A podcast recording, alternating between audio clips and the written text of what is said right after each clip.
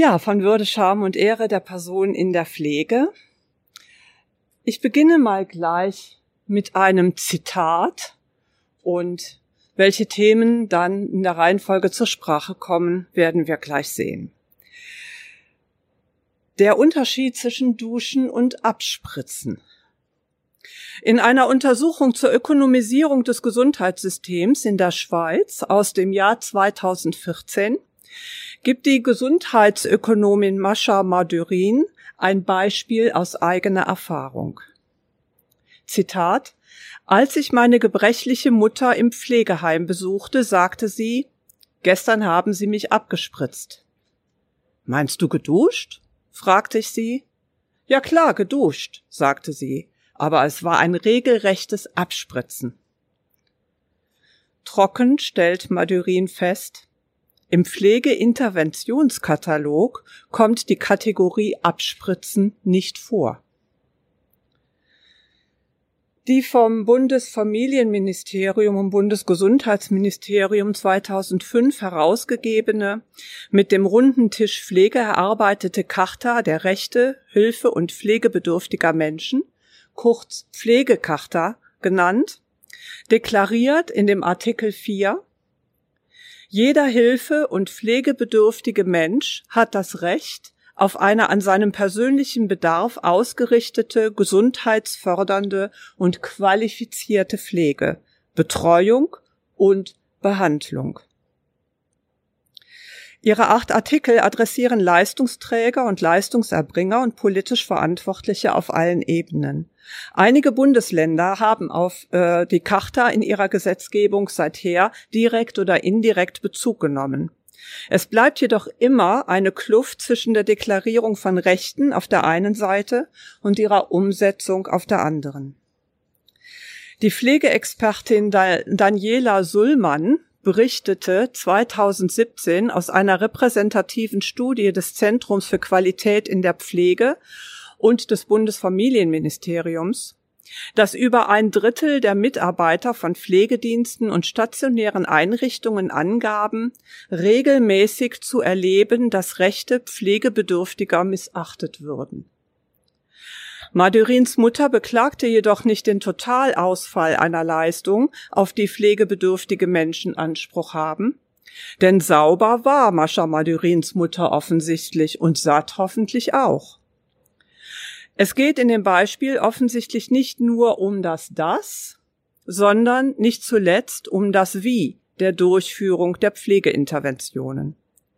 Es geht darum, nicht wie ein Auto abgespritzt, sondern wie eine menschliche Person geduscht zu werden. Obwohl die Kontrastierung der beiden Logiken scheinbar für sich selbst spricht, ist ihr noch wenig pflegepolitische Aufmerksamkeit zuteil geworden.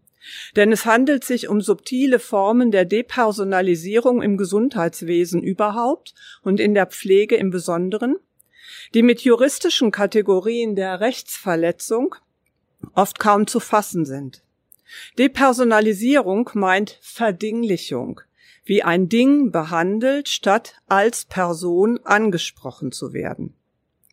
Es ist eine Form der Würdeverletzung, die, da sie nicht den Tatbestand einer Menschen- oder Grundrechtsverletzung erfüllt, in Kategorien wie Demütigung, Entweihung oder Beschämung beschrieben wird und die umso schwerer wiegt, je bedürftiger und wehrloser das Betroffene gegenüber ist.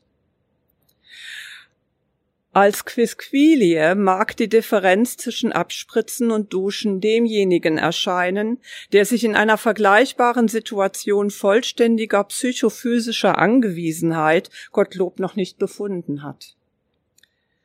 Für Hilfe- und pflegebedürftige Menschen aber, die zudem aufgrund ihres Alters keine Hoffnung auf Überwindung des irreversiblen Verlustes ihrer Selbstsorgekompetenzen hegen können, kommt die regelmäßige Erfahrung von depersonalisierendem Verhalten eine existenzielle, ja bedrohliche Bedeutung.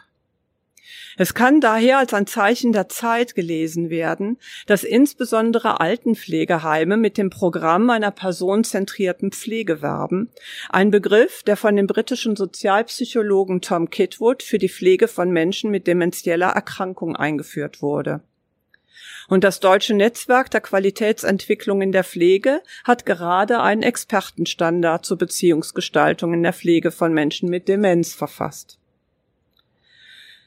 Dabei wäre es aber absolut zu kurz gegriffen, die Schuld bei den professionellen Pflegekräften abzuladen.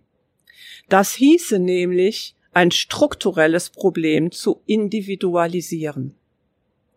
Zwar gibt es durchaus auch Pflegekräfte, die an einem Beziehungsaufbau mit Pflegebedürftigen weniger interessiert zu sein scheinen als an anderen wie organisatorischen Tätigkeiten, aber solche Fragen individueller Talentierung für den Pflegeberuf oder den Altenpflegeberuf stehen in keinem Verhältnis zu den strukturellen Verunmöglichungen einer beziehungsorientierten Pflegetätigkeit, unter denen nicht nur die pflegebedürftigen Menschen, sondern auch die Pflegekräfte selbst in einem erheblichen Maße leiden.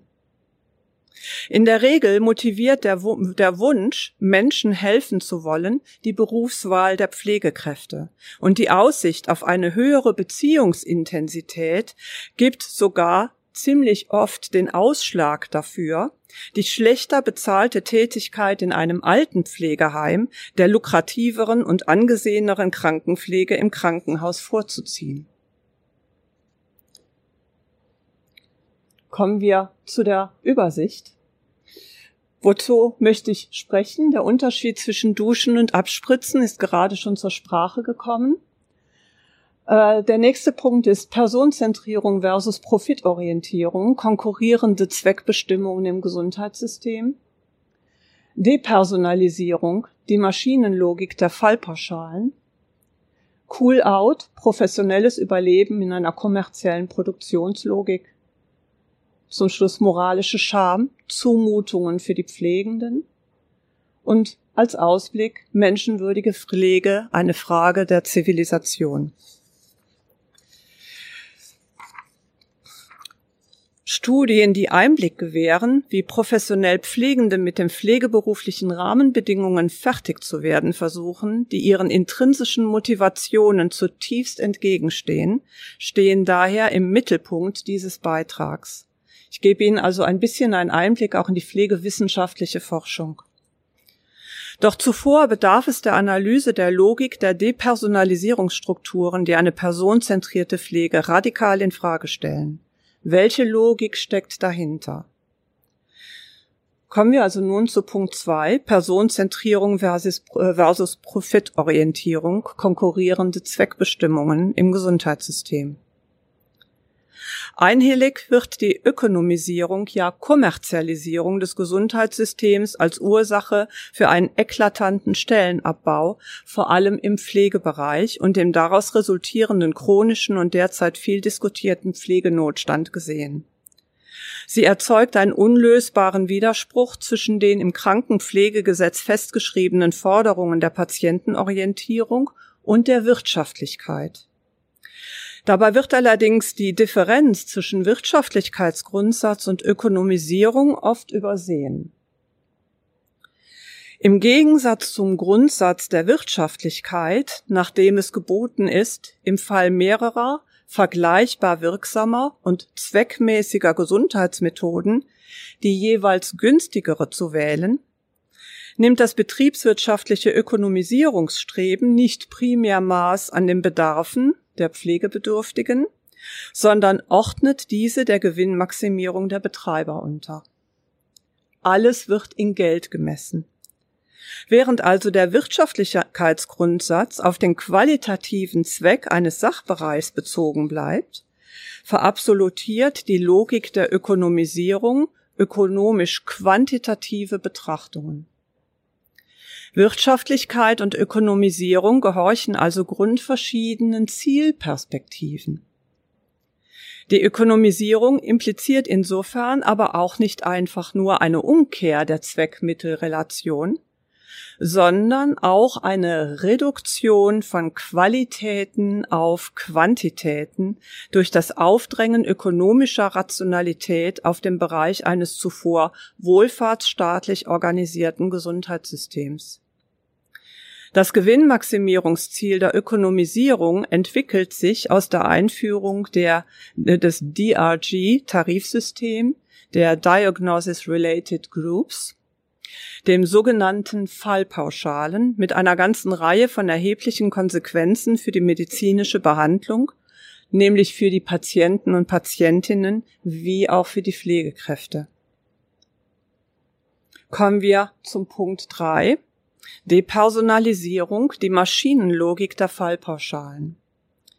Die Fallpauschalen im Gesundheitssystem wurden nicht etwa von Akteuren der Gesundheitsfürsorge entwickelt, sondern von Wirtschaftsingenieuren nach der Logik industrieller Fließbandarbeit.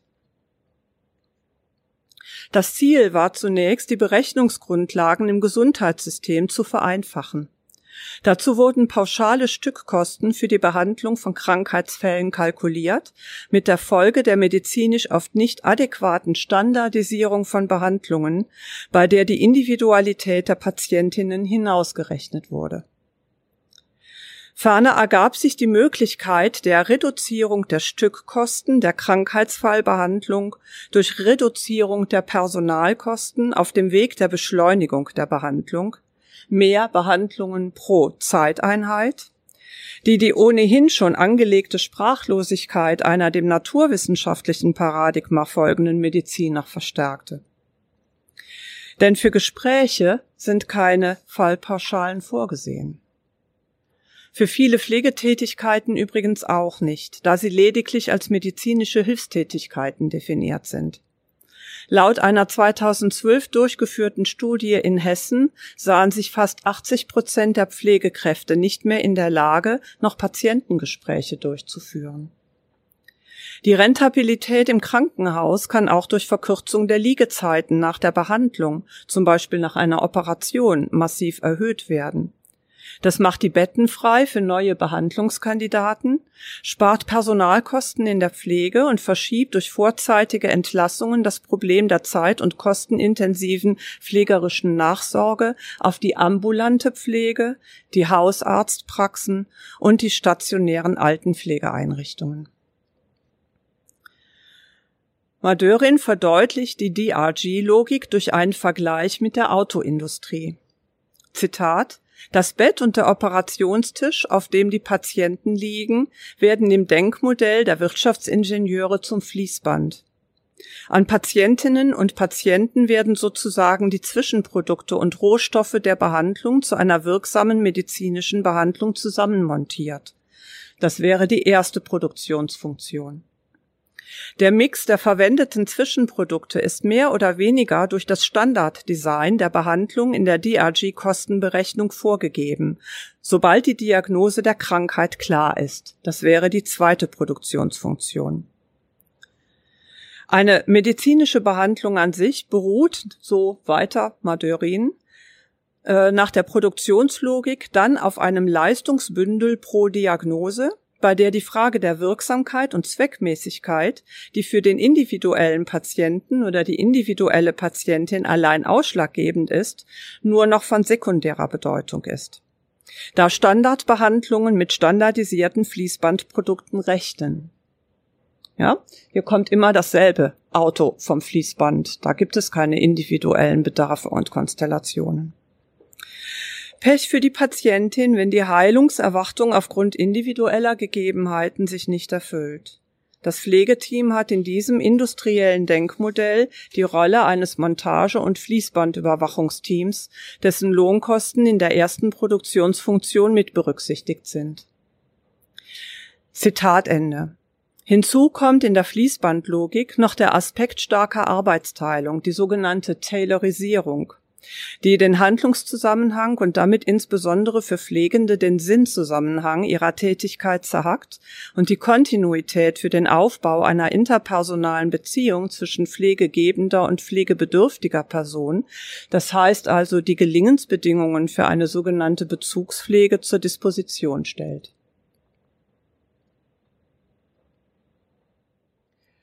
Ersetzt man die serielle Autoproduktion durch die serielle Autowaschstraße als Referenz, dann liegt auf der Hand, dass im Berechnungsmodell die qualitative Differenz zwischen dem Abspritzen eines Autos und dem Duschen einer Person verschwindet. Sie kommt besten oder beziehungsweise vielmehr schlimmstenfalls nur noch quantitativ als Kostenfaktor unter dem Gesichtspunkt der Differenz der Zeit und damit Personalkosteninvestition in den Blick. So erklärt sich die chronisch eklatante Unterfinanzierung des Pflegebereichs. Festzuhalten ist, ist ein personaler Interaktionsbereich erst einmal auf eine Sachenlogik sind also Personen auf die Logik von Sachen reduziert worden, dann ist der Gesichtspunkt der personalen Würde als Handlungszweck unwiederbringlich verloren. Sie können den da nicht mehr reindefinieren. Diese Gedankenoperation nennt man strukturelle Entwürdigung, strukturelle Demütigung oder Depersonalisierung. Sie wird durch das Profitstreben der Betreiber, nämlich immer mehr Leistungseinheiten pro Zeit verkaufen zu wollen, automatisch dynamisiert. Hierzu passt die Analyse der Pflegepädagogin Karin Kersting, dass die strukturell bedingte alltägliche Entwürdigung nicht etwa einem Theorie-Praxistransferproblem geschuldet ist, die der mangelnden Umsetzung einer individuellen Pflegeperson zugerechnet werden müsste, Sie resultiert vielmehr aus der systematischen Verhinderung einer vorbildlichen Pflegepraxis, die sich aus der Widersprüchlichkeit der theoretischen Grundlegung selbst, nämlich auf zwei einander ausschließende Zwecke des Gesundheitssystems, Patientenorientierung und Profitmaximierung verpflichtet zu werden, ergibt. Die Entwürdigung betrifft dabei nicht nur die Pflege- und Hilfsbedürftigen, sondern auch die Pflegenden selber die tagtäglich in unlösbare Dilemmasituationen getrieben werden und um ihre Selbstachtung kämpfen. Kommen wir zum vierten Punkt, Cool Out oder professionelles Überleben in einer kommerziellen Produktionslogik. Karin Kerstings langjährige empirische Studien zeigen nun auf, wie Pflegende im Krankenhaus teils naiv, teils verzweifelt versuchen, in das ökonomistische System der Sachen- und Preislogik die Bewahrung personaler Würde, die der Pflegebedürftigen sowie ihrer eigenen, hineinzubuchstabieren.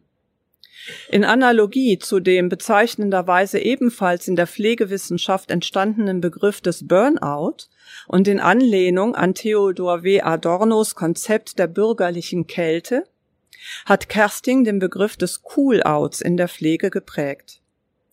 Während Burnout die Menschen in einem dysfunktionalen, permanent frustrierenden Bereich ausbrennen und arbeitsunfähig zusammenbrechen lässt, hat Kersting unter dem Begriff des Cool-Out Handlungs- und Rechtfertigungsstrategien identifiziert, mit denen sich Pflegende gegen die alltägliche strukturelle Verunmöglichung der Realisierung ihres Pflegeauftrags vor dem Burnout schützen, indem sie sich kalt machen und so ihre Arbeitsfähigkeit erhalten. Sie hat die vorgefundenen Handlungstypen in einer sogenannten Kälteellipse angeordnet,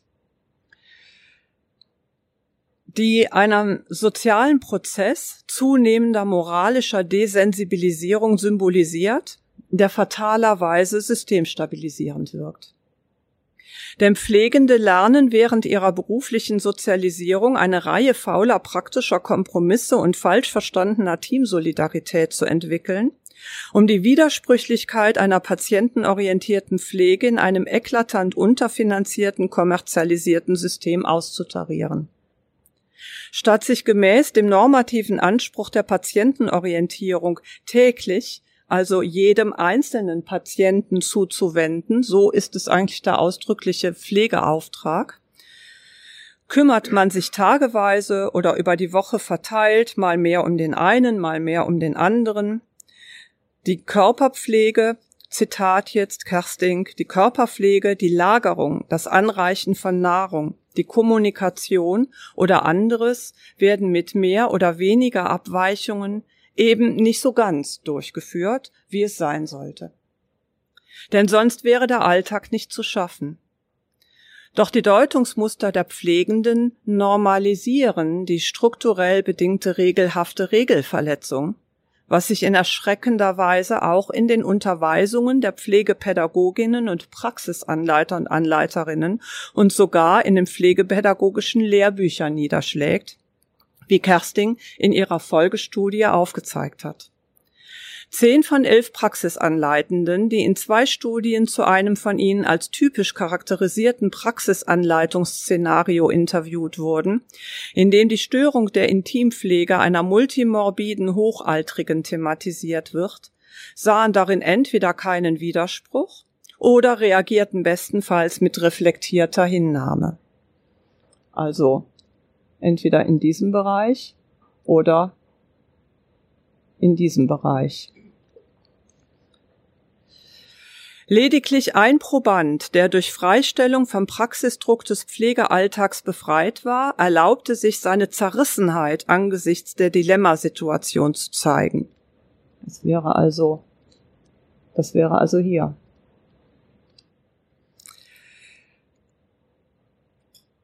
Zwei Studien mit Pflegepädagogen zeigten ein ähnliches Resultat. Damit wird deutlich, dass man entweder durch Cool-out-Strategien ein strukturell entwürdigendes Pflegesystem, das eine patientenorientierte Versorgung in der Regel verhindert, aufrechterhält oder ganz aus dem Beruf aussteigt. Schon jetzt lässt sich die Tendenz zur Zerstörung der professionellen Haltung der Patientenorientierung als Effekt der Ökonomisierung des Gesundheitssystems bei Ärzten und Pflegenden nachweisen. Können wir das wollen?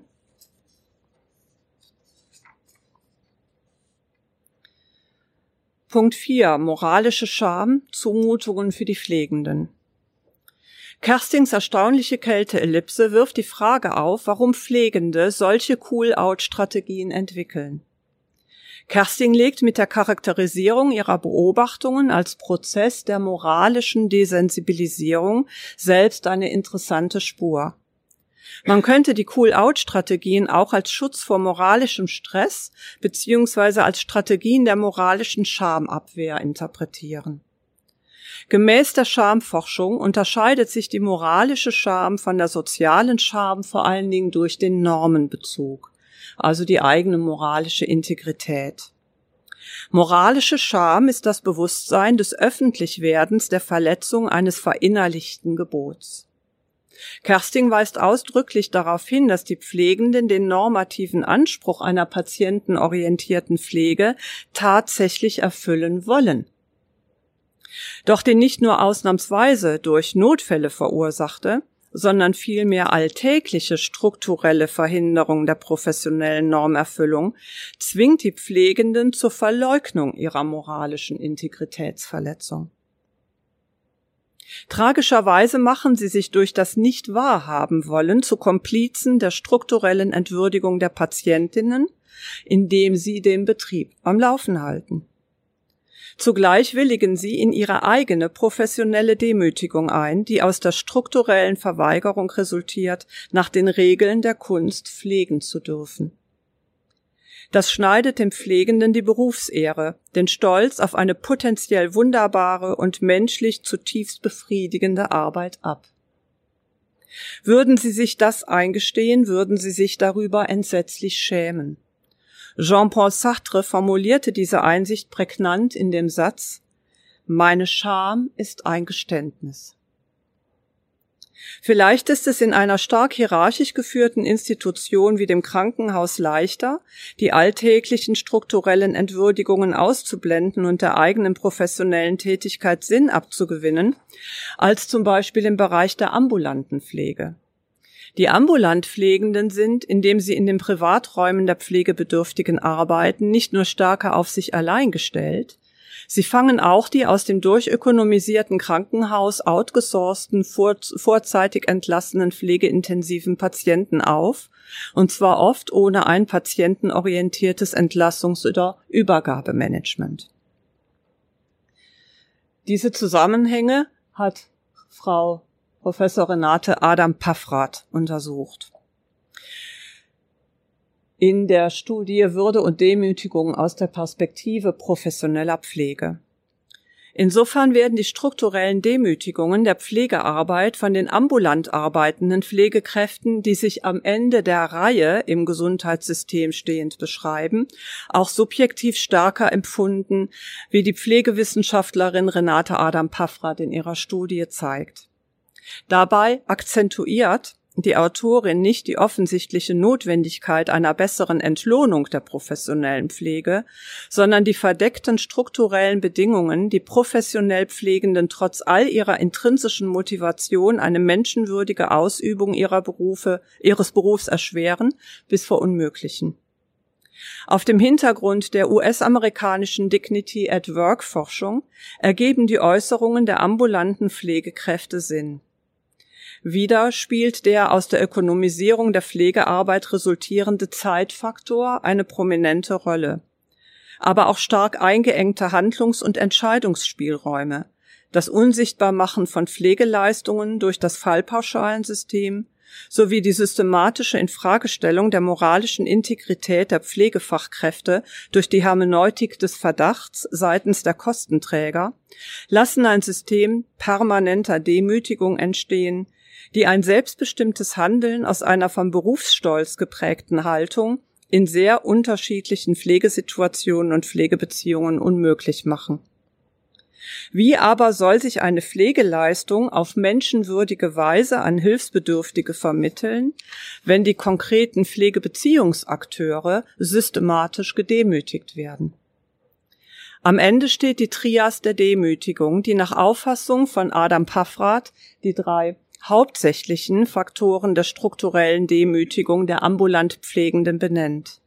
Da wäre zum einen Missmanagement, zweitens der systematische Ausschluss, das Gesundheitssystem mitgestalten zu können, also die Partizipationsverweigerung, und drittens die Unmöglichkeit eines selbstbestimmten und selbstverantwortlichen Pflegehandelns durch eine viel zu enge Regulierung, gar keine Handlungsfreiheit zu haben, was hier Autonomieverweigerung genannt wird. Auch die Altenpflegeheime sehen sich unter dem Einfluss der Ökonomisierung des Gesundheitswesens stark veränderten Anforderungen ausgesetzt. Zum einen wird auch hier der Effekt verkürzter Krankenhausaufenthalte spürbar, wenn hochaltrige Patientinnen nicht mehr nach Hause in die familiale oder in die ambulante Pflege entlassen werden können. Zum anderen bewirkt der gesundheitsökonomische Grundsatz ambulant vor stationär einen immer späteren Einzug ins Pflegeheim in einem immer kränkeren Zustand. Dadurch hat sich der Krankenpflegeaufwand in den Altenheimen drastisch erhöht, ohne dass sich dies im Personalschlüssel bislang niedergeschlagen hätte. Stattdessen wurden soziale und kommunikative Pflegetätigkeiten auf billigere Sozialkräfte ausgelagert und die Sinnstruktur des pflegerischen Sorgehandelns im Sinne einer industriellen Taylorisierungslogik auf verschiedene Pflegeakteure verteilt. Die Zeitkonflikte der Pflegenden, die sich aus dem Antagonismus der institutionellen Beschleunigungsanforderungen und der alters- und krankheitsbedingten Verlangsamung der Aktionen pflegebedürftiger Menschen ergeben, waren für Katharina Gröning Anlass, ihrem erfolgreichen Lehrbuch über Entweihung und Scham in Grenzsituationen der Pflege alter Menschen ein weiteres Kapitel unter Rezeption von Hartmut Rosas Forschung über die Beschleunigungsprozesse in modernen Gesellschaften hinzuzufügen. Das zentrale Anliegen der erfahrenen Pflegesupervisorin ist aufzuzeigen, dass es zur Verrohung führt, wenn die Pflege ihres menschenwürdigen, auf die leibseelische Produktivität gerichteten Kerns beraubt und lediglich instrumentell verstanden und Sorge als funktionale und ausschließlich auf ökonomischen Gewinn gerichtete Interaktion ausgelegt wird. Es waren also immer wieder Zitate von Katharina Gröning.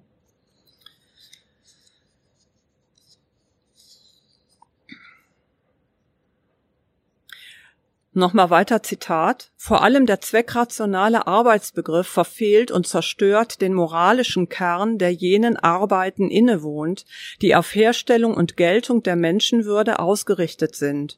Und da sei eben die Pflege an erster Stelle zu nennen. Zitat Ende. Pflege ist nach Gröning keine Produktions, sondern eine bescheidene, vom Sisyphus-Charakter geprägte Zivilisationsarbeit, die durch eine humane und reziprok gestaltete Beziehungsarbeit unentwegt Würde schafft. Mit dieser Grundthese rekurriert Gröning auf Erving Goffmans äh, Begriff der Entweihung, mit denen ritualisierte, aber auch unbeabsichtigte Zerstörungen der Ehre und Würde bezeichnet werden, die laut Gröning auch aus einer Verweigerung von Pflege resultieren und Institutionen einen Anstaltscharakter verleihen könnten.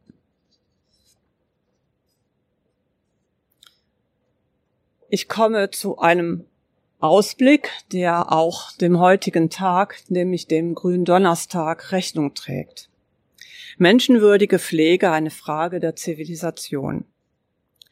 Katharina Gröning nennt die Pflege eine bescheidene Zivilisationsarbeit. Zivilisierte Gesellschaften zeichnen sich nach dem Philosophen Avishai Margalit dadurch aus, dass ihre Institutionen Menschen nicht demütigen. Der Ende 2018 erschienene UN-Sozialbericht bescheinigte der reichen Industrienation Deutschland degrading conditions, insbesondere in der Altenpflege. Was macht die Pflege bescheiden? Zum einen ist es das Mindeste für eine zivilisierte Gesellschaft dafür zu sorgen, dass ihre pflegebedürftigen Mitglieder eine menschenwürdige Unterstützung für die basale Selbstsorge erhalten. Zum anderen muss die Unterstützung im Modus der Bescheidenheit und personalen Anerkennung erfolgen, wenn die pflegebedürftige Person nicht beschämt werden soll. Es ist verräterisch, dass in unseren kommerzialisierten Gesellschaften diese alte mitmenschliche Weisheit heute als Sonderprogramm einer personenzentrierten Pflege ausgerufen werden muss. Jesus von Nazareth verabschiedete sich am Gründonnerstag mit der Zeichenhandlung der Fußwaschung, die täglich tausendfach von Pflegekräften vollzogen wird. Alltägliche Symbole der Heiligung des menschlichen Lebens, die einer zivilisierten Gesellschaft wert und teuer sein sollten, weil erst dadurch das menschliche Leben lebenswert ist, auch wenn es im DRG-System nicht abgebildet und definiert ist. Vielen herzlichen Dank für Ihre Aufmerksamkeit.